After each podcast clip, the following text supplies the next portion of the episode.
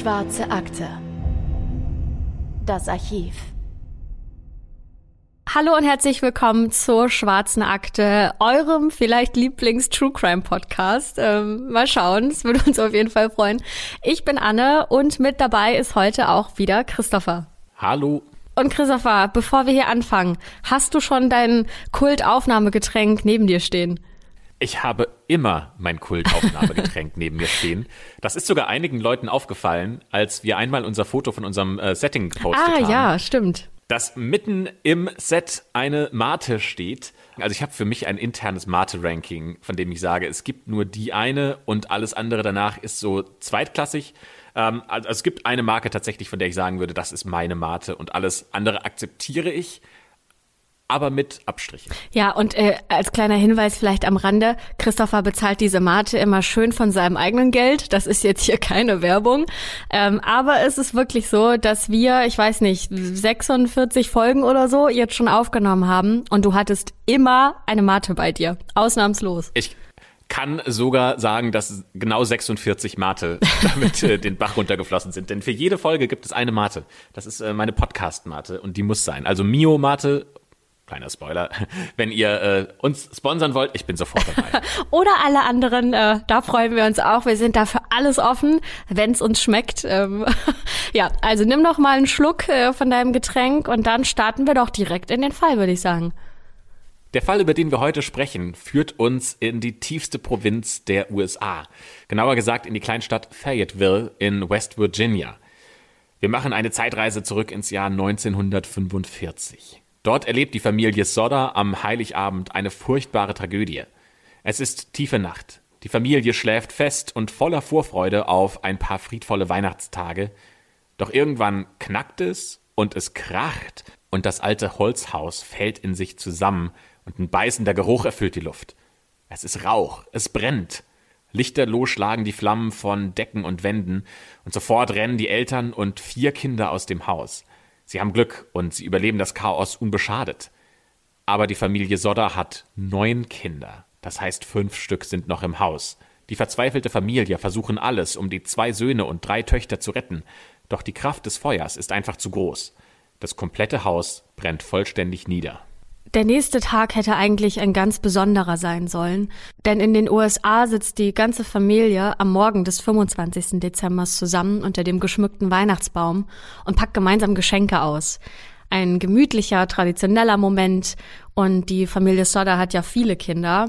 Daher ist Weihnachten für sie besonders ereignisreich und chaotisch und laut und alle freuen sich auf den Christmas Day. Doch dieses Jahr ist alles anders und vom einstigen Haus nichts mehr zu erkennen. Es besteht nur noch aus Schutt und Asche. Das komplette Gegenteil vom traditionellen und besinnlichen Weihnachten, das sich alle gewünscht haben. Und die Eltern haben die furchtbare Tragödie vom Vorabend noch überhaupt nicht verarbeiten oder glauben können. Und sie fragen sich immer wieder, ob das alles wirklich passiert sei oder ob das nicht doch ein böser Traum ist. Und sie durchqueren wie in Trance die Überreste ihres Hauses und wühlen sich durch die Aschereste, um vielleicht doch noch eins ihrer vermissten fünf Kinder lebend zu finden. Aber sie suchen vergebens, denn sie finden keins davon, weder lebend noch verstorben. Diese scheinen sich buchstäblich in Rauch aufgelöst zu haben. Doch natürlich können sich Menschen nicht einfach in Rauch auflösen, und daher scheint hier irgendwas nicht zu stimmen. Der heutige Fall beinhaltet zahlreiche Ungereimtheiten und es gibt viele interessante Theorien, die versuchen, dieses Mysterium zu erklären. Ja, die Situation, in der sich die Familie jetzt befindet, ist natürlich unvorstellbar. Du gehst abends ganz normal ins Bett und ein paar Stunden später steht deine ganze Bude völlig in Flammen. Und obwohl du noch ganz verschlafen bist, musst du jetzt ganz schnell reagieren, um dein Leben zu retten. Und falls du das schaffst, ist aber von deinem Eigentum erstmal alles weg. Erinnerungsfotos, Erbstücke, ganz persönliche Gegenstände, Zeugnisse, Dokumente, nichts bleibt von dem Feuer verschont. Das ist der blanke Horror. Die Sodders hatten auch leider keine Zeit, auch nur irgendwas aus ihrem Haus zu retten. Ähm, bei ihnen ging es wirklich um das nackte Überleben. Jede Sekunde zählt, schnell aus diesem brennenden Haus rauszukommen. Doch wie konnte es überhaupt zu diesem Brand kommen? Warum wird die Ursache hierfür nie richtig untersucht? Und was hat es mit den seltsamen Vorkommnissen kurz vor Weihnachten auf sich? Und vor allem, was ist mit den fünf vermissten Kindern passiert? Lasst uns für die Geschichte nochmal zum 24. Dezember zurückgehen. Am 24. Dezember 1945 ist in Deutschland ja schon der Heiligabend und damit eigentlich das Gröbste an Weihnachten überstanden. In Amerika aber freuen sich die Sodders noch auf das bevorstehende Weihnachtsfest. Denn in den USA wird ja traditionell am 25. Dezember Weihnachten gefeiert. Vater George und Mutter Jenny Sodder haben insgesamt zehn Kinder, wovon neun noch zu Hause wohnen.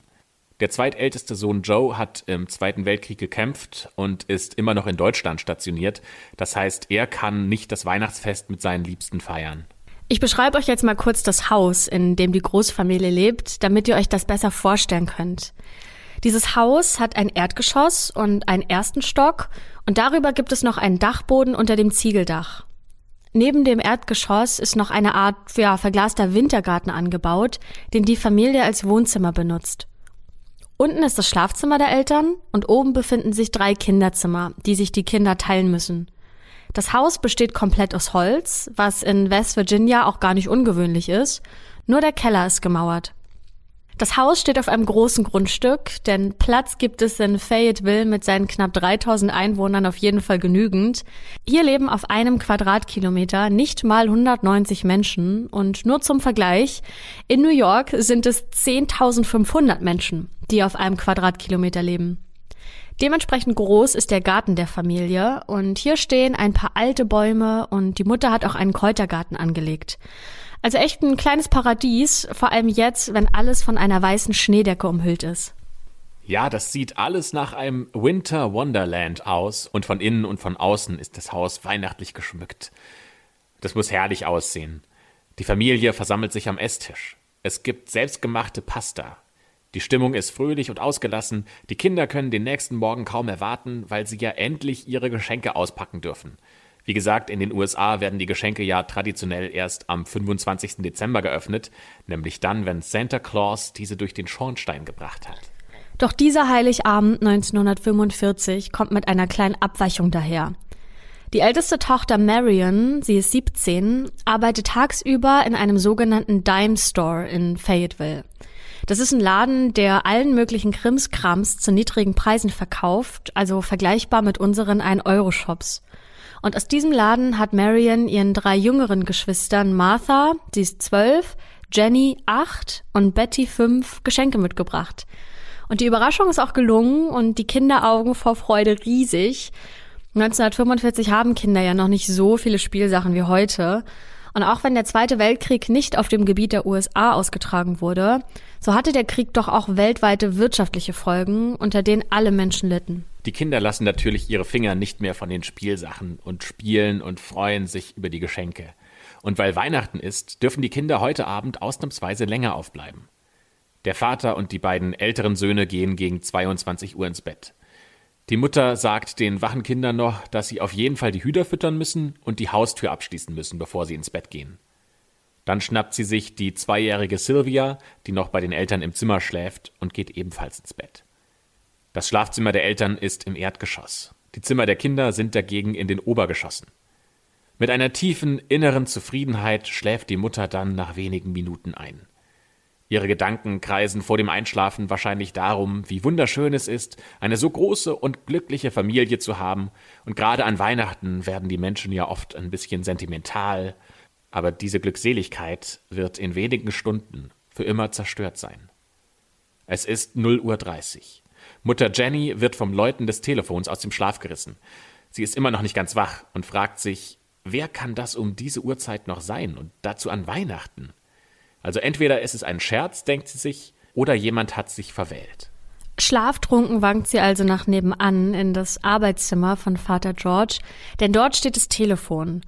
Und Jenny nimmt den Hörer ab und hört dann eine weibliche Stimme, die da an der Leitung ist. Und sie meint, diese Stimme zuvor auch noch nie irgendwo gehört zu haben. Das alte Telefon mit Wählscheibe zeigt natürlich noch keine Nummern an und die Frau am anderen Ende der Leitung verrät auch nicht ihren Namen. Sie fragt nur nach einer Person, die Jenny aber gar nicht kennt. Im Hintergrund bei der anderen Frau kann sie Gelächter und klirrende Gläser hören, also offenbar ist die Anruferin noch auf einer Weihnachtsparty, die im vollen Gange ist, so hört sich das jedenfalls an. Mutter Jenny erklärt der anonymen Anruferin, dass sie hier falsch sei und sich verwählt haben muss, aber die Reaktion, die darauf folgt, die passt nicht zu jemandem, der sich verwählt hat. Denn die geheimnisvolle Frau lacht daraufhin dreckig in den Hörer und Jenny findet das natürlich merkwürdig und verbucht das Verhalten als zu viel Alkohol getrunken und legt auf. Sie will nur noch zurück ins Bett, schließlich ist es ja mitten in der Nacht und morgen wird ein ereignisreicher Weihnachtsfeiertag. Auf dem Rückweg ins Schlafzimmer fällt ihr jedoch auf, dass im Wohnzimmer noch Licht brennt. Auch die Vorhänge sind noch nicht zugezogen und die Tür ist nicht verriegelt. Normalerweise erledigen das die älteren Kinder, wenn diese später als die Eltern ins Bett gehen. Das hat sie ihnen ja sogar extra noch gesagt, bevor sie selbst ins Bett gegangen ist. Aber in der Aufregung haben es die Kinder wahrscheinlich einfach vergessen. Und trotzdem, ein bisschen genervt, sperrt Jenny dann die Tür ab, macht die Vorhänge zu und löscht das Licht. Das macht sie alles ganz leise, denn auf dem Sofa schläft die Tochter Marion, die sie nicht aufwecken möchte. Danach geht Mutter Jenny zurück ins Bett und total erschöpft wie sie ist, schläft sie auch sofort wieder ein. Doch nur wenige Minuten später wird sie ein zweites Mal geweckt. Aber dieses Mal ist es nicht das Telefon, sondern sie hört einen lauten Knall oder einen Schlag auf dem Dach und dann rollt irgendwas das Dach runter. Die Mutter fragt sich, was das gewesen sein könnte, aber weil dann alles plötzlich ruhig ist, steht sie nicht wieder auf. Im Gegenteil, sie dreht sich um und schläft weiter.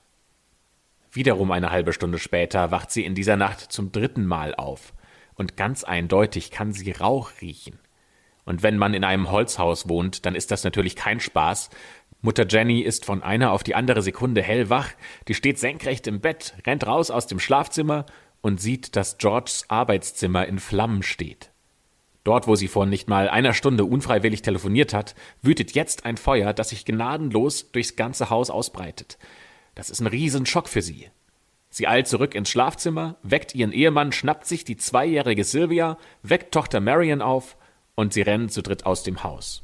In der Zwischenzeit brüllt Vater George aus Leibeskräften durchs ganze Haus, damit ihn alle Kinder, die oben schlafen, auch hören können.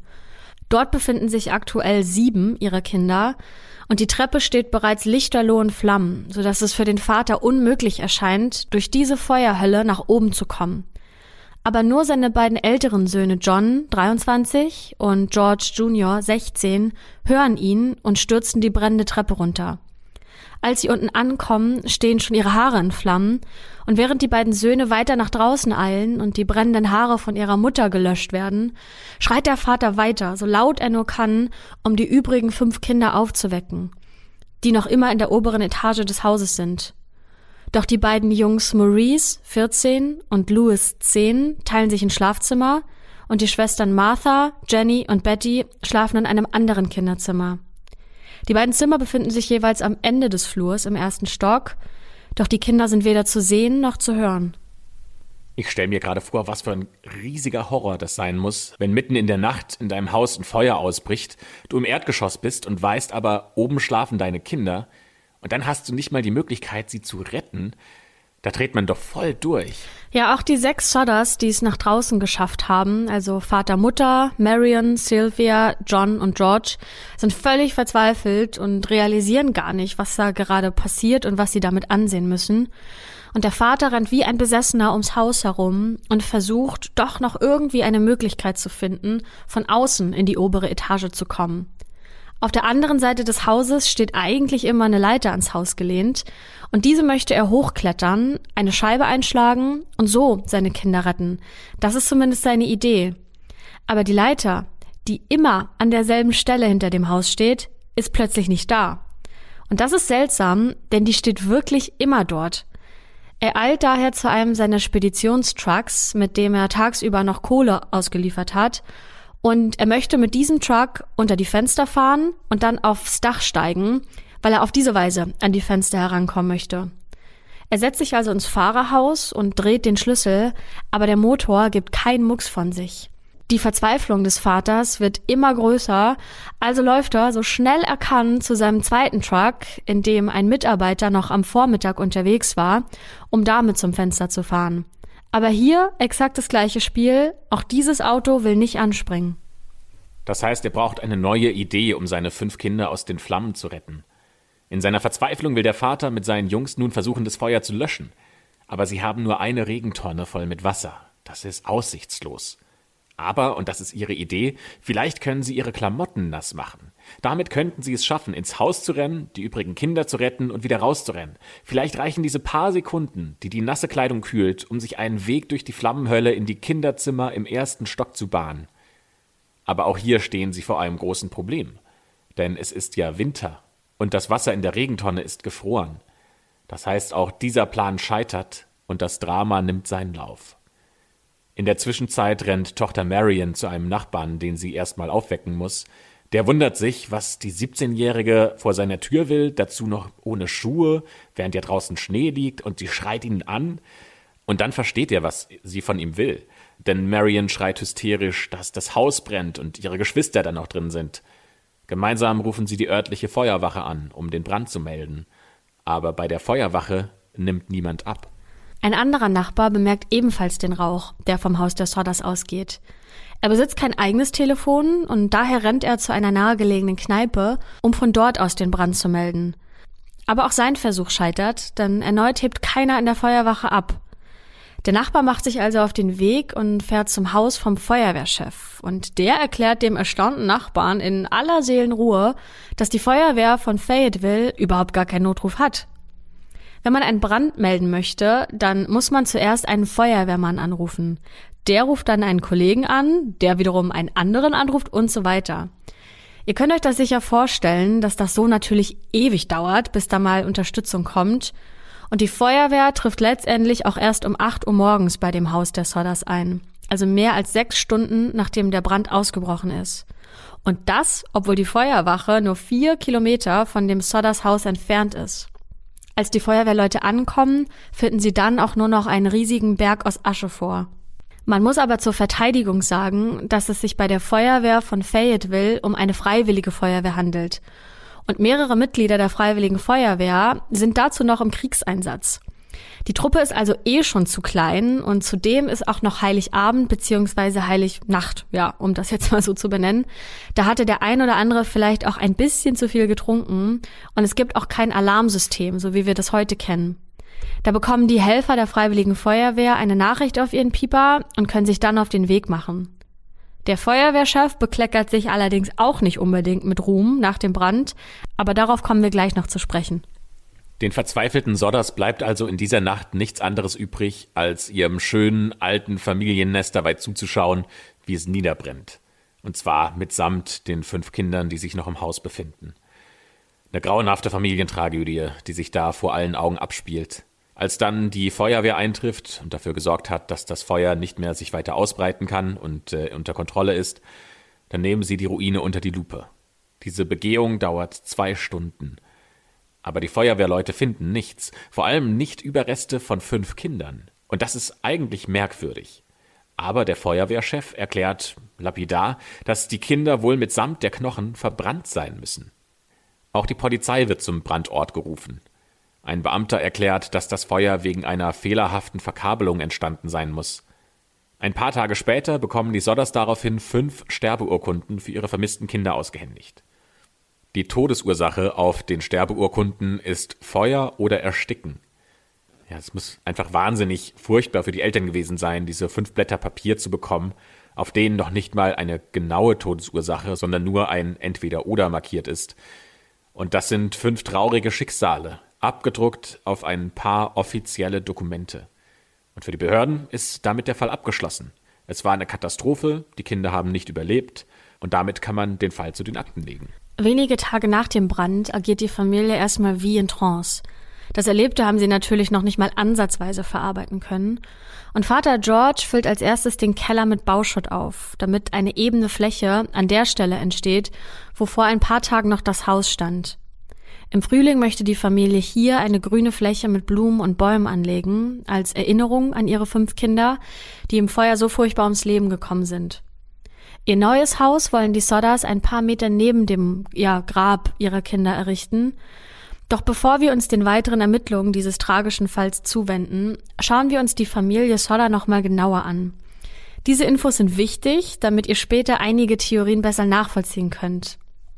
Vater George Sodder wird 1895 als Giorgio Soddu in Tula auf Sardinien geboren und mit nur 13 Jahren wanderte er mit einem älteren Bruder, nämlich 1908, in die USA aus. Doch sein Bruder kehrte schon bald darauf wieder nach Italien zurück und der junge Giorgio war in dieser neuen Welt völlig auf sich alleine gestellt. Er arbeitete zuerst bei der Eisenbahngesellschaft in Pennsylvania und war dort Lkw-Fahrer für den Transport von Wasser, Lebensmitteln und Baumaterial für den Gleisbau. Giorgio war fleißig, sparsam und clever. Nach ein paar Jahren hat er mit seinen Ersparnissen in West Virginia eine eigene Spedition gegründet. Er hat Material zu Baustellen gebracht und auch den Bauschutt entsorgt. Später transportiert er dann alle möglichen Waren und auch Kohle. Das ist zu Beginn des 20. Jahrhunderts ja quasi das Mittel, mit dem alle Häuser geheizt wurden. In einem kleinen Laden hat er dann die Tochter des Besitzers kennengelernt. Jenny Cipriani, die genauso wie er auch aus Italien stammt und mit ihren Eltern als Dreijährige in die USA eingewandert ist. Die beiden verlieben sich, sie heiraten und ziehen dann nach Fayetteville und bekommen zwischen 1923 und 1943 insgesamt zehn Kinder. In Fayetteville gibt es eine große aktive italienische Community. Hier fühlt sich die Familie wohl, die Landschaft ist traumhaft, es gibt mehrere Nationalparks und einen tollen Fluss, der mit seinen malerischen Klippen zum Wildwasserrafting einlädt. Die Geschäfte von George Sodder laufen auch ausgezeichnet, während Mutter Jenny den Haushalt schmiss, sich um die Erziehung der Kinder kümmerte und ihm damit den Rücken frei hielt. Also ein ganz klassisches, geradezu klischeehaftes Rollenbild zu dieser Zeit. Und die Familie kam so zu ein bisschen Wohlstand und war eine sehr angesehene Familie in der Mittelschicht von Fayetteville. Aber Vater George hat sich nicht nur Freunde in der italienischen Community gemacht, denn er hat zu vielen Dingen eine Meinung, die er auch eisern vertritt und nicht davor zurückscheut, diese laut auszusprechen. Vor allem seine politischen Ansichten sind in Fayetteville umstritten, denn er ist ein unerbittlicher Gegner des italienischen Faschistenführers Mussolini und lehnt dessen Politik voll und ganz ab. Aber in der italienischen Community in Fayetteville hat Mussolini zahlreiche Anhänger. Gerade während der Zweite Weltkrieg über Europa hinwegfegt, gibt es oft heftigen Streit zwischen den verschiedenen Gruppen in dieser italienischen Community. Selbst als der Duce am 28. April 1945 stirbt, werden die Spannungen nicht weniger. Immer wieder gibt es Drohungen gegen Vater George, aber der nimmt sie nicht ernst. Über diese Drohungen sprechen wir auch gleich nochmal. Zurück zu den trauernden Sodders. Die können mit der offiziellen Darstellung von Polizei und Feuerwehr immer weniger anfangen. Denn kann es wirklich sein, dass bei einem Brand rein gar nichts mehr, also wirklich nichts, nichts, nichts von fünf menschlichen Körpern übrig bleibt? Das können und wollen die beiden sich nicht vorstellen. Mutter Jenny entschließt sich daher, der Sache selbst auf den Grund zu gehen. Sie führt dafür verschiedene Experimente durch, bei denen sie Hühnerknochen, Sehnen und Gelenke von Rindern und Schweinekoteletts im Garten verbrennt. Aber jedes Mal, bei jedem Experiment, bleiben die Knochen übrig. Und wie kann das sein, dass das bei ihren Experimenten rauskommt, aber bei dem Brand im Haus dann doch die Knochen ihrer Kinder verbrannt sein sollen? Kann es vielleicht sein, dass das Feuer im Haus doch heißer war als bei ihren Testläufen im Garten? Deswegen fragt sie beim örtlichen Krematorium nach, unter welchen Bedingungen nichts anderes als Asche aus menschlichen Körpern entsteht. Und von einer Mitarbeiterin bekommt sie da die Information, dass eine Leiche rund zwei Stunden bei über 1000 Grad Celsius verbrennen muss, damit auch die Knochen zu Asche werden. Aber das Haus hat insgesamt nur 45 Minuten gebrannt. Und was auch nicht ganz klar ist, war das Feuer wirklich so heiß? In den Überresten ihres Hauses wurden nämlich auch verschiedene Haushaltsgeräte gefunden, die zwar alle vom Feuer beschädigt wurden, aber sie sind nicht zu Asche verbrannt. Also wenn da Elektrogeräte nicht vollkommen verbrannt sind, wie kann es dann sein, dass diese Knochen tatsächlich zu Asche verbrannt sein sollen? Die Eltern hören währenddessen von einer anderen Brandkatastrophe, bei der ebenfalls Menschen ums Leben kamen. Nachdem dieses Haus niedergebrannt war, fand man in den Trümmern allerdings die kompletten Überreste. Vor allem der Vater zweifelt mittlerweile die Brandursache an, denn ein paar Monate bevor dieser Brand ausbrach, ließ er sowohl die Strom- als auch die Telefonleitung seines Hauses überprüfen. Und damals wurde ihm gesagt, dass alles in Ordnung sei. Und ja, noch etwas ist merkwürdig. Denn hätte eine defekte Stromleitung den Brand verursacht, dann wäre zunächst ein Schwelbrand entstanden. Da kugeln die Leitungen zeitlang in der Wand vor sich hin, es entsteht giftiger Rauch, der Strom fällt aus, aber ein richtiger Brand entsteht eigentlich erst nach ein paar Stunden. Und wir erinnern uns, circa eine Stunde bevor Jenny den Rauch bemerkte, telefonierte sie ja noch mit dieser mysteriösen Anruferin und anschließend fiel ihr auf, dass das Licht im Wohnzimmer noch brannte. Hätte es einen Schwelbrand gegeben, dann wäre der Strom aber weg und die Telefonleitung tot gewesen. Die Eltern machen sich immer mehr Gedanken und ihnen fallen immer mehr seltsame Dinge und seltsame Begebenheiten ein. Zum Beispiel, warum war die Leiter hinter dem Haus plötzlich weg? Wer sollte die in dem Ort hier klauen? Wenn man eine Leiter braucht und keine zur Hand hat, dann leiht man die sich halt mal eben kurz von den Nachbarn aus. Aber bei den Sodders ist den ganzen Tag über jemand zu Hause. Und niemand hat irgendwen ums Haus schleichen sehen. Außerdem, warum springen beide Trucks nicht an, obwohl die ein paar Stunden zuvor noch einwandfrei gefahren sind? Das sind immer mehr Fragen, die sich da auftun, auf die die Sodders noch keine Antwort gefunden haben. Vater George kommt irgendwann eine merkwürdige Situation in den Sinn, denn rund zwei Monate bevor das Feuer ausbrach, klopfte ein Fremder an das Haus der Sodders. Der Fremde fragte, ob George Arbeit als Fahrer bei seiner Spedition für ihn hätte. Und ohne zu fragen, schob sich dieser Fremde einfach am Vater vorbei ins Haus, ging den Gang nach hinten, deutete auf die beiden Sicherungskästen und sagte voller Überzeugung, das wird eines Tages ein Feuer verursachen. Anschließend verschwand dieser fremde Mann wieder, und George wunderte sich über dieses merkwürdige Auftreten, aber dachte sich nichts weiter dabei. Denn komische Leute gibt es ja immer wieder.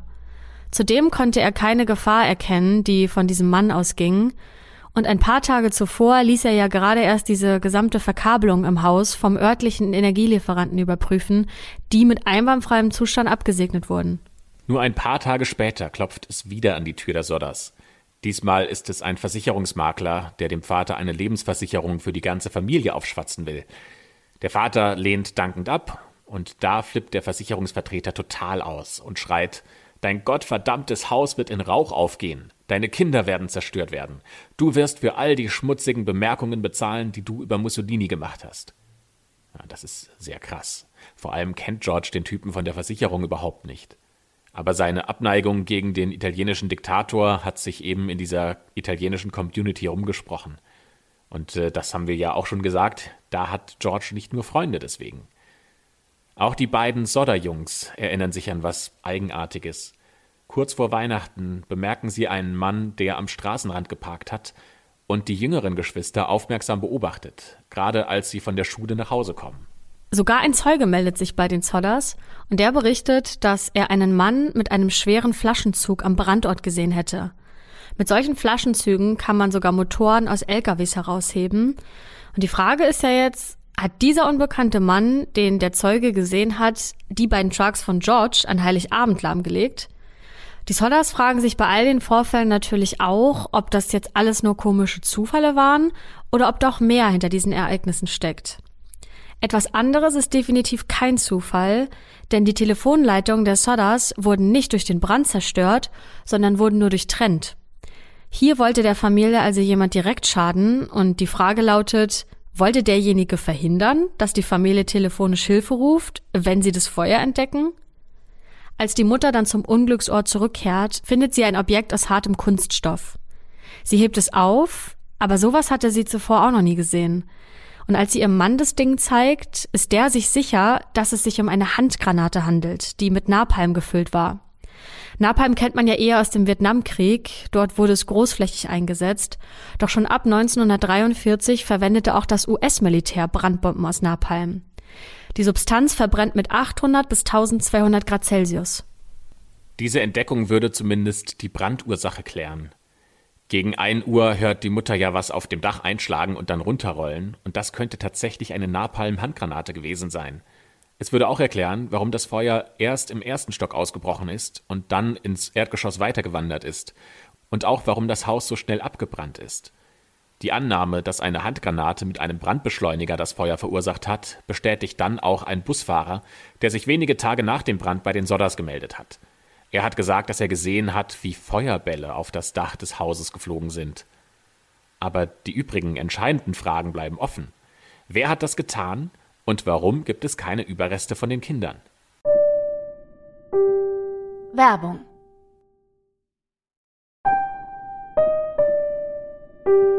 Werbung Ende. Kurz nach dem Brand besucht eine Bekannte die Sodders und sie erzählt der trauernden Familie etwas Unglaubliches. Denn sie erzählt, dass sie zum Zeitpunkt des Feuers die fünf Kinder gesehen hat. Was ist das für eine krasse Nachricht? Die Kinder sollen in einem Auto an ihr vorbeigefahren sein.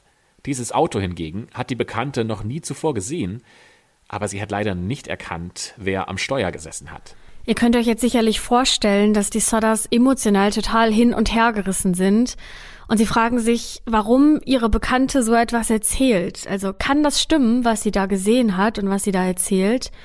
Denn der Schmerz, den sie durch den Verlust ihrer Kinder erleiden, ist ja immer noch riesengroß. Und er wird nicht weniger, wenn da falsche Hoffnungen geschürt werden. Dennoch geraten die Eltern ins Grübeln und können diese Nachricht natürlich nicht vergessen. Und deswegen rekonstruieren sie Minute für Minute diese Unglücksnacht an Heiligabend. Ein paar Tage später klingelt auf der Polizeiwache in Fayetteville das Telefon und am anderen Ende der Leitung ist eine Frau, die rund 80 Kilometer westlich von Fayetteville ein kleines Restaurant betreibt. Und sie ist sich ganz sicher, dass sie die fünf Kinder am Morgen des 25. Dezember 1945 gesehen hat. Sie erzählt den Beamten, ich habe ihnen Frühstück serviert. Auf dem Hof stand ein Auto mit Nummernschildern aus Florida. Also jetzt haben wir schon die zweite Person, die die Kinder lebend nach der Flammenhölle gesehen haben will. Also eigentlich ja ein Riesenfortschritt, ne? Also könnte man meinen. Aber, und das ist super merkwürdig, die Beamten ignorieren diese Hinweise komplett. Für sie ist der Fall ja abgeschlossen und sie wollen sich keine zusätzliche Arbeit machen. Von dieser zweiten Zeugin bekommen die Sodders erstmal gar nichts mit. Die sitzen natürlich mit ihren Nerven am Ende bei Freunden aus der italienischen Community, die sie erstmal bei sich aufgenommen haben. In nur einer Nacht hat die Familie alles verloren, was ihnen wichtig ist. Und sie sind wahnsinnig dankbar, dass sie bei Freunden unterkommen können, bis das neue Haus steht. Aber da werden noch einige Monate vergehen. Für die Eltern und die vier überlebenden Geschwister ist das erstmal die traurigste Situation ihres Lebens, ein ganz trauriges Silvester. Aber nur wenige Tage später bekommt der Fall eine ganz neue Dynamik. Denn in der ersten Januarwoche klingelt das Telefon auf der Polizeiwache in Fayetteville. Dieses Mal meldet sich eine Frau aus South Carolina. Die arbeitet als Rezeptionistin in einem Hotel in Charleston, das rund 350 Kilometer von Fayetteville entfernt ist. Die Rezeptionistin hat in der Zeitung einen Bericht über den Brand gelesen, und neben der Story ist auch ein Foto der fünf Kinder abgebildet. Sie erzählt den Beamten am Telefon, dass um den Jahreswechsel herum vier der fünf Kinder in ihrem Hotel eingecheckt haben. Sie sagt, die Kinder wurden von zwei Frauen und zwei Männern begleitet, die alle aus Italien stammen. Sie kann sich zwar nicht mehr an das exakte Datum erinnern, aber sie sagt zumindest etwas, was auch wahnsinnig spannend ist.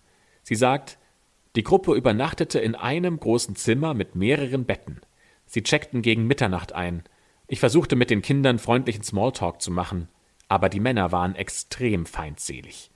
Am liebsten hätten sie mich mit ihren Blicken getötet. Sie verboten mir, mit den Kindern zu sprechen. Einer der Männer drehte sich danach zu den Kindern um und begann schnell auf Italienisch zu reden. Sofort hörte die ganze Gruppe auf, sich mit mir zu unterhalten. Sie waren starr vor Angst. Deshalb sagte ich nichts weiter. Ich wollte nicht, dass sie Ärger bekommen. Am nächsten Morgen verließen sie ganz früh das Hotel. Das ist eine sehr konkrete Aussage, die die Rezeptionistin hier der Polizei gegenüber macht. Zwei Sachen geben dabei allerdings zu denken. Erstens, wo war das fünfte Kind der Sodders? Die Rezeptionistin will ja nur vier gesehen haben und das ist schon mal eigenartig. Und zweitens, konnte man auf dem Foto in der Zeitung wirklich die Kinder so gut erkennen, dass man sie anhand des Fotos auch identifizieren kann. Es ist leider nicht bekannt, in welcher Zeitung die Rezeptionistin den Artikel gelesen hat, sonst hätten wir uns den natürlich auch mal angeschaut. Aber in der Mitte des 20. Jahrhunderts werden Fotos in Zeitungen ja eh schwarz-weiß und meistens auch, ja, relativ schlecht oder stark gepixelt abgedruckt. Ein anderes Foto der fünf vermissten Kinder haben wir euch aber mal in der Beschreibung verlinkt. Irgendwie bekommen die Sodders jedenfalls Wind von diesen Zeugenaussagen und sie gehen daher zur Polizei und fordern, dass der Fall untersucht und den Hinweisen nachgegangen wird, da mittlerweile einfach zu viele Ungereimtheiten aufgetaucht sind. Aber die Polizei bleibt bei ihrem Standpunkt, die Kinder sind tot und ein Verbrechen liegt nicht vor, da das Feuer ja durch einen Kabelbrand ausgelöst wurde. Ende der Geschichte, es wird keine neuen Ermittlungen geben. Ich versuche mir irgendwie vorzustellen, wie da die Gefühlswelt der Sodders ausgesehen haben muss. Das muss eine extrem emotionale Achterbahnfahrt gewesen sein. Du verlierst erst in einer Nacht alles, was du besitzt, dein Haus, auch deine fünf geliebten Kinder. Dann findest du immer mehr Widersprüche heraus, schließlich werden deine Kinder lebend von mehreren Leuten gesehen und du bekommst wieder Hoffnung, dass doch noch ein Wunder geschieht. Und dann unternimmt die Polizei rein gar nichts, um dieses Wunder vielleicht doch noch mal wahr werden zu lassen. Ja, das bringt natürlich so den Verdacht ins Spiel, dass die Polizei einfach nicht weiter ermitteln wollte. Doch die Familie Sodder lässt sich nicht so einfach abwimmeln. Schließlich geht's ja um das Leben ihrer Kinder. Und die sind ja vielleicht noch am Leben, auch wenn die Wahrscheinlichkeit gering ist, dass sie den Brand überlebt haben, solange es zumindest ein bisschen Hoffnung gibt, wollen die Sodders nicht aufgeben. Von den unterlassenen Ermittlungen der Polizei enttäuscht und auch total frustriert, schreiben sie 1947 dann einen Brief an den berühmten FBI-Direktor J. Edgar Hoover. Sie bitten ihn, dass das FBI die Ermittlung übernehmen soll. Es ist kaum zu glauben, aber dieser berühmte FBI-Direktor antwortet sogar persönlich, denn er schreibt ihnen, obwohl ich gerne helfen möchte, scheint die Angelegenheit lokalen Charakter zu haben und fällt damit nicht in die Zuständigkeit des FBIs. Aber der FBI-Direktor stellt trotzdem Unterstützung in Aussicht. Seine Agenten würden bei den Ermittlungen helfen, wenn die lokalen Behörden das erlauben würden. Und das ist schon ziemlich krass, dass er persönlich Hilfe anbietet bei den Ermittlungen. Wenn ihr jetzt aber denkt, dass mit Hilfe des FBIs endlich Bewegung in die Ermittlung kommt, liegt ihr leider falsch, da müssen wir euch enttäuschen, denn die Polizei und die Feuerwehr von Fayetteville lehnen eine Zusammenarbeit ab. Gründe dafür nennen sie allerdings keine. Also bei der Polizei und der Feuerwehr scheint George Sodder nicht sonderlich beliebt gewesen zu sein. Und das ist schon sehr ungewöhnlich, dass diese Polizeiwache in der Provinz auf die Hilfe des großen und ja auch mächtigen FBIs verzichtet. Für George Sodder muss das ein Schlag ins Gesicht gewesen sein. Er hat auf jeden Fall gründlich die Schnauze voll von der Polizei und auch der Feuerwehr in Fayetteville und ich kann es ehrlicherweise auch echt gut nachvollziehen. Deswegen entschließt er, einen Privatdetektiv mit den Ermittlungen zu beauftragen. Der Mann heißt C.C. Tinsley. Der macht sich gleich ans Werk und findet schon nach kurzer Zeit spannende Dinge heraus. Der Versicherungsverkäufer, der George Sodder wenige Monate vor dem Brand massiv bedroht hat, arbeitet für die Spurensicherung, die in Fayetteville der Forensik unterstellt ist. Genau diese Behörde kommt zum Urteil, dass die Ursache des Feuers ein Kabelbrand war und nicht absichtlich oder vorsätzlich gelegt wurde. Außerdem macht der Privatdetektiv noch eine Entdeckung. Der Feuerwehrchef soll angeblich doch menschliche Überreste nach dem Brand gefunden haben, allerdings keine Knochen, sondern ein Herz. Das hat er in eine Holzkiste gepackt und es neben dem abgebrannten Haus vergraben.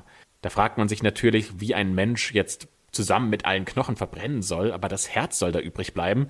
Also irgendwas ist da komisch. Ja, das klingt auf jeden Fall sehr ungewöhnlich. Aber der Feuerwehrchef erklärt sich bereit, diesem Privatdetektiv die vergrabene Kiste zu zeigen.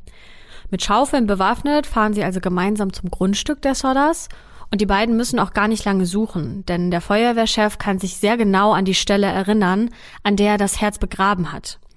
Die Holzkiste befindet sich nur eine Handbreit unter der Erde und ist schnell ausgebuddelt. Der Privatdetektiv ist auch total überrascht, denn in der Kiste befindet sich tatsächlich was Dunkelrotes und es könnte wirklich ein Organ sein. Der Privatdetektiv ist total aufgeregt und übergibt seinen Fund dann dem Gerichtsmediziner. Die Untersuchung des Fundes dauert dann auch gar nicht lange. Allerdings ist das Ergebnis ernüchternd, denn dieses vermeintliche Herz ist in Wirklichkeit eine Rinderleber, die zudem überhaupt gar keinen Kontakt mit einem Feuer hatte. Die Sodders fordern jetzt natürlich eine Erklärung vom Feuerwehrchef, was das Ganze überhaupt soll und warum er ihnen immer Lügen auftischt. Doch der bleibt beharrlich bei seiner Geschichte, dass er das Organ nach dem Brand in den Überresten gefunden und dann anschließend vergraben hat.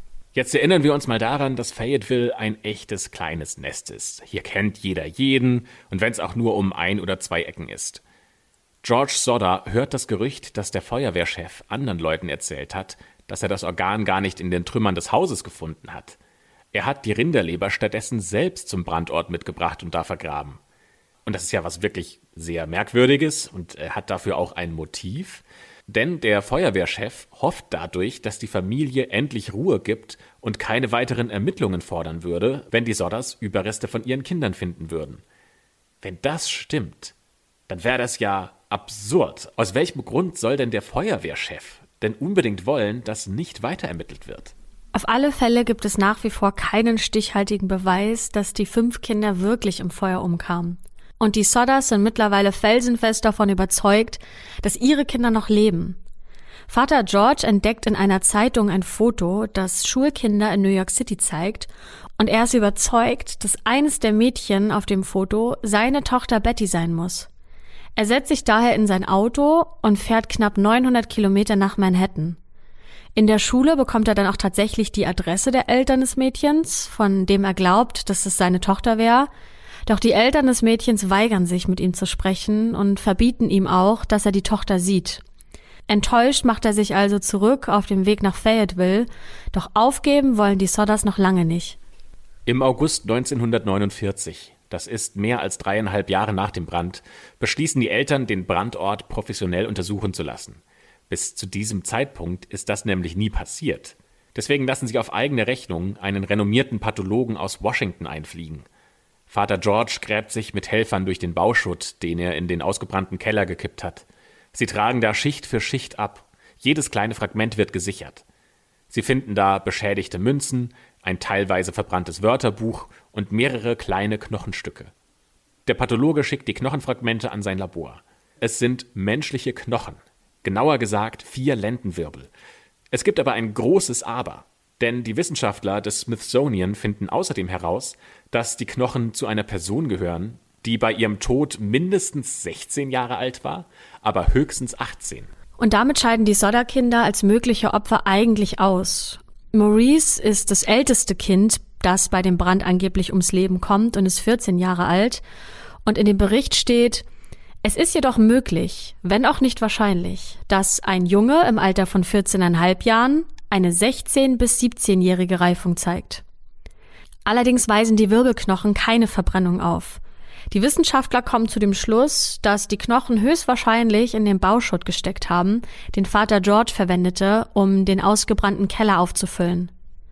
Anfang 1952, und der Brand ist damit jetzt genau ziemlich sechs Jahre her, unternehmen die Sodders einen letzten Versuch, neue Hinweise in diesem Fall zu finden. Sie stellen zwei große Tafeln auf, auf denen normalerweise Werbung präsentiert wird. Auf den Tafeln sind jedoch die Fotos ihrer vermissten Kinder abgebildet und daneben wird die Geschichte der Brandnacht erzählt.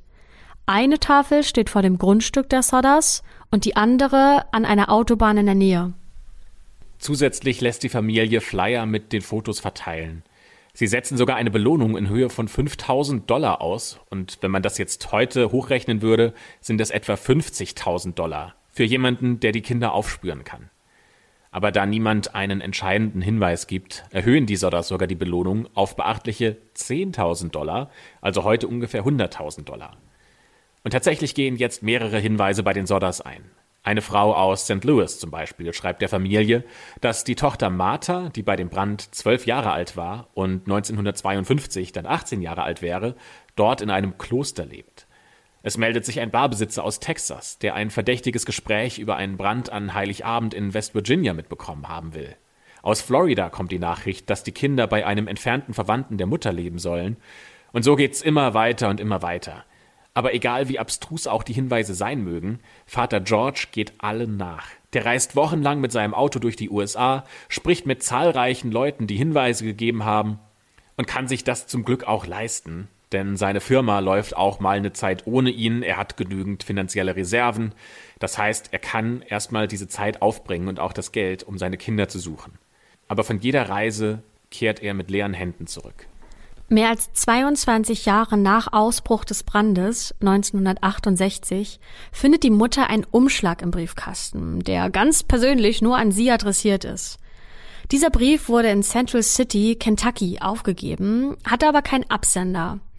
Sie öffnet also erstmal den Brief und im Kuvert steckt lediglich ein Foto, das einen Mann Mitte Ende 20 zeigt. Auf der Rückseite findet sie eine kryptische Notiz gekritzelt und da steht Louis Sodder. Ich liebe Bruder Frankie. L-I-L-I. Boys. A 90132 oder 35. Das Foto und diese Notiz haben wir euch in der Folgenbeschreibung verlinkt, also schaut euch das gern auch mal an. Den Sodders jedenfalls fällt die Kinnlade runter, denn der erwachsene Mann, der da auf dem Foto abgebildet ist, hat wirklich eine große Ähnlichkeit mit ihrem Sohn Louis, der zum Zeitpunkt des Brandes zehn Jahre alt war. Ihr Sohn Louis hatte auch dunkle, lockige Haare, so wie der Mann auf dem Foto, ebenfalls dunkle Augen und eine gerade markante Nase. Und eine Sache ist noch auffällig und identisch, denn beide haben den gleichen nach oben gerichteten Schwung am Ende der linken Augenbraue. Aus dem Text hingegen können Sie sich jetzt keinen Reim machen, denn was ist mit Bruder Frankie gemeint? Und was bedeutet ILIL? Nur die Zahlen können Sie zuordnen, denn 90132 oder 90135 sind Postleitzahlen für Palermo, Sizilien. Das wissen die Sodders als gebürtige Italiener natürlich, denn sie haben noch immer Verwandtschaft in Italien. Deswegen heuern die Sodders erneut einen Privatdetektiv an. Der soll nach Central City in Kentucky fahren und den Absender des Briefes ausfindig machen. Sie warten wochenlang auf die Ergebnisse seiner Nachforschungen, doch der Privatdetektiv meldet sich bei der Familie nie wieder. Und sie können ihn auch nicht ausfindig machen. Es scheint fast so, als ob sich der Privatdetektiv in Luft aufgelöst hat. Das vermeintliche Foto des erwachsenen Louis bringen die Sodders an den beiden Tafeln an, an denen bereits die Fotos der vermissten Kinder hängen. Anschließend gibt der Vater ein Interview in einer Zeitung und sagt Langsam wird die Zeit für uns knapp. Wir wollen doch nur Klarheit. Wenn sie wirklich im Feuer gestorben sind, dann wollen wir dafür Beweise. Ansonsten wollen wir erfahren, was mit ihnen passiert ist. Vielleicht hatte der Vater damals schon eine Vorahnung, dass er nicht mehr lange zu leben hat, denn nur ein Jahr später stirbt er im Alter von 74 Jahren. Ich fasse den Fall an dieser Stelle nochmal ganz kurz zusammen. An Heiligabend brennt also das Haus des Sodders nieder. Wahrscheinlich ist es Brandstiftung. Darauf weisen zumindest die Zeugenaussage des Busfahrers und das Handgranatenfragment hin. Fünf ihrer neun Kinder sollen dabei ums Leben gekommen sein. Überreste der Leiche findet man jedoch nicht. Die Polizei und die Feuerwehr unternehmen gefühlt alles, damit es keine weiteren Ermittlungen gibt. Und die Familie geht jahrelang selbst Hinweisen und Spuren nach, die jedoch alle leider nichts bringen. Immerhin gibt es Erklärungen oder ja, zumindest Erklärungsversuche für zwei der seltsamen Vorkommnisse in der Nacht des Brandes. Denn es wird vermutet, dass die beiden LKWs deswegen nicht ansprangen, weil George Sutter zu aufgeregt war. Die damaligen Laster musste man erstmal vorglühen, bevor man sie anlassen konnte. Und wenn man nicht lange genug wartet, dann springt der Laster eben nicht an. Gerade im Winter, wenn es kalt ist, brauchten die damaligen Lkw relativ lange, bis sie starteten. Und das könnte eine Erklärung dafür sein, warum das nicht funktioniert hat. Die fehlende Leiter, die wurde von einem Mann gestohlen. Das hat ein Zeuge kurz vor dem Brand beobachtet. Und später wird diese Leiter auch in einer Böschung gefunden und der Dieb sogar zu einer Geldstrafe verurteilt. Er wird jedoch nie zu dem Feuer befragt und gilt auch zu keinem Zeitpunkt als Verdächtiger. Der Dieb soll übrigens mit Hilfe der Leiter die Telefonleitung des Sodders durchtrennt haben. Aber in dieser Sache ermittelt die Polizei auch nicht, warum er das getan haben könnte, was er damit bezwecken wollte. Es gibt nur zwei Möglichkeiten, was mit den Kindern passiert sein könnte. Sie sind entweder verbrannt oder sie haben das Feuer überlebt. Dass sie verbrannt sind, das halten wir für eher unwahrscheinlich, denn in der Ruine des abgebrannten Hauses hätte man ja zahlreiche Knochen, wenn nicht sogar die ganzen Skelette finden müssen. Bei klassischen Hausbränden, bei denen Menschen ums Leben kommen, findet man jedenfalls solche Überreste. Also wir schließen das eigentlich aus. Damit bleibt ja eigentlich nur die Möglichkeit, dass die Kinder überlebt haben und von irgendjemandem entführt worden sind. Aber hier ist ja erstmal die wichtige Frage, wie sind die aus dem brennenden Haus rausgekommen? Ja, vielleicht waren sie ja gar nicht mehr im Haus, als das angefangen hat zu brennen. Sie könnten das Haus ja schon vorher verlassen haben. Und das ist auch gar nicht so unwahrscheinlich, beziehungsweise zumindest nicht ausgeschlossen, denn die Eltern und die beiden älteren Brüder haben zu dem Zeitpunkt, als es anfing zu brennen, ja bereits geschlafen und hätten es gar nicht mitbekommen, wenn die fünf restlichen Kinder das Haus verlassen hätten. Es gibt die Theorie, dass die Kinder aus dem Haus entführt wurden. Doch da kommen direkt gleich wieder zwei Anschlussfragen auf, denn wie hätten mehrere Entführer in den ersten Stock gelangen und dann unbemerkt die Kinder aus dem Haus schaffen sollen? Die Kinder hätten sich ja irgendwie bemerkbar gemacht und laut um Hilfe geschrien. Und zudem liegt ja eine Tochter noch im Erdgeschoss auf dem Sofa und hat geschlafen, also die wäre davon ja auch irgendwie wach geworden. Und das Schlafzimmer der Eltern ist ebenfalls im Erdgeschoss zwischen Eingangstür und Treppe. Und da die Mama ja auch sehr leichten Schlaf hatte, hätte die ja auch irgendwas davon mitbekommen, wenn man fünf ihrer Kinder aus dem eigenen Haus entführt hätte. Wir haben auch überlegt, was für uns am wahrscheinlichsten ist und wir haben mal überlegt, wie folgendes Szenario aussehen könnte. Die Mutter trägt ja den beiden Jungs auf, dass sie noch die Hühner füttern sollen, bevor sie ins Bett gehen. Und das machen die auch. Die drei Schwestern gehen mit ihnen nach draußen und schauen zu oder helfen mit. Deswegen ist auch die Haustür nicht verschlossen, als die Mutter dann nachschaut. Nach wenigen Minuten wollen die Kinder wieder ins Haus, aber das passiert nicht mehr. Sehr wahrscheinlich sind sie nicht abgehauen, dafür sehen wir keinen Grund. Und man hätte sie mit Sicherheit ja auch in diesem kleinen Ort schnell entdeckt. Dann bleibt ja eigentlich doch nur die Entführung als Möglichkeit übrig. Doch im Gegensatz zu der bereits erwähnten Theorie findet die Entführung nicht im Haus, sondern neben bzw. außerhalb des Hauses statt, nämlich in der Nähe des Hühnerstalls. Muss also nur noch die Frage geklärt werden, wer hinter dieser Entführung stecken könnte. Seit einiger Zeit wurde nämlich in Fayetteville hinter vorgehaltener Hand darüber spekuliert, dass die Mafia für die Entführung der Sodder-Kinder verantwortlich sein könnte. Die einen behaupten, dass die Mafia Lösegeld erpressen möchte, andere wiederum vermuten, dass George Sodder eingeschüchtert werden soll. Das Bau- und Transportgewerbe ist Mitte des 20. Jahrhunderts in West Virginia fest in Mafia-Hand und George Sodder soll dazu animiert werden, Schutzgeld zu bezahlen. Allerdings gehen nie Lösegeld oder Schutzgeldforderungen bei den Sodders ein. Bis heute gibt es keine Erklärung, was mit den Kindern in der Brandnacht wirklich geschehen ist. Mutter Jenny sucht bis zu ihrem Tod im Jahr 1989 immer noch nach ihren Kindern. Anschließend übernimmt diese Aufgabe ihre Tochter Sylvia, die nie die Möglichkeit hatte, ihre fünf Geschwister kennenzulernen und auch keine Erinnerung mehr an sie hat. Bis zum heutigen Tag versucht die mittlerweile 77-Jährige herauszufinden, was mit ihren Geschwistern in dieser Nacht passiert ist. Allerdings ist es ungewiss, ob sie das jemals herausfinden wird. Ja, ein wirklich spannender, mysteriöser und sehr trauriger Fall. Und jetzt möchten wir natürlich gern von euch wissen, was ihr dann davon haltet. Also was glaubt ihr, was sind eure Theorien? Was ist mit den Kindern passiert ähm, in dieser tragischen Brandnacht? Ähm, schreibt uns das doch gern auf allen gängigen Plattformen. Ähm, haben wir auch alles nochmal verlinkt, falls ihr euch nicht mehr erinnert, äh, wie unsere Social Media Kanäle heißen. Und wie immer haben wir auch ja ganz viel Fotobegleitmaterial hier in der Folgenbeschreibung verlinkt. Also auch das könnt ihr euch anschauen. Und damit überlasse ich es jetzt wieder Christopher, äh, seinen berühmten Satz zu sagen. Und zwar, dass wir die schwarze Akte für heute schließen. Vielen Dank fürs Zuhören und dass ihr mit dabei wart. Und wir freuen uns natürlich auch darauf, wenn ihr nächste Woche wieder mit dabei seid. Bis zum nächsten Mal.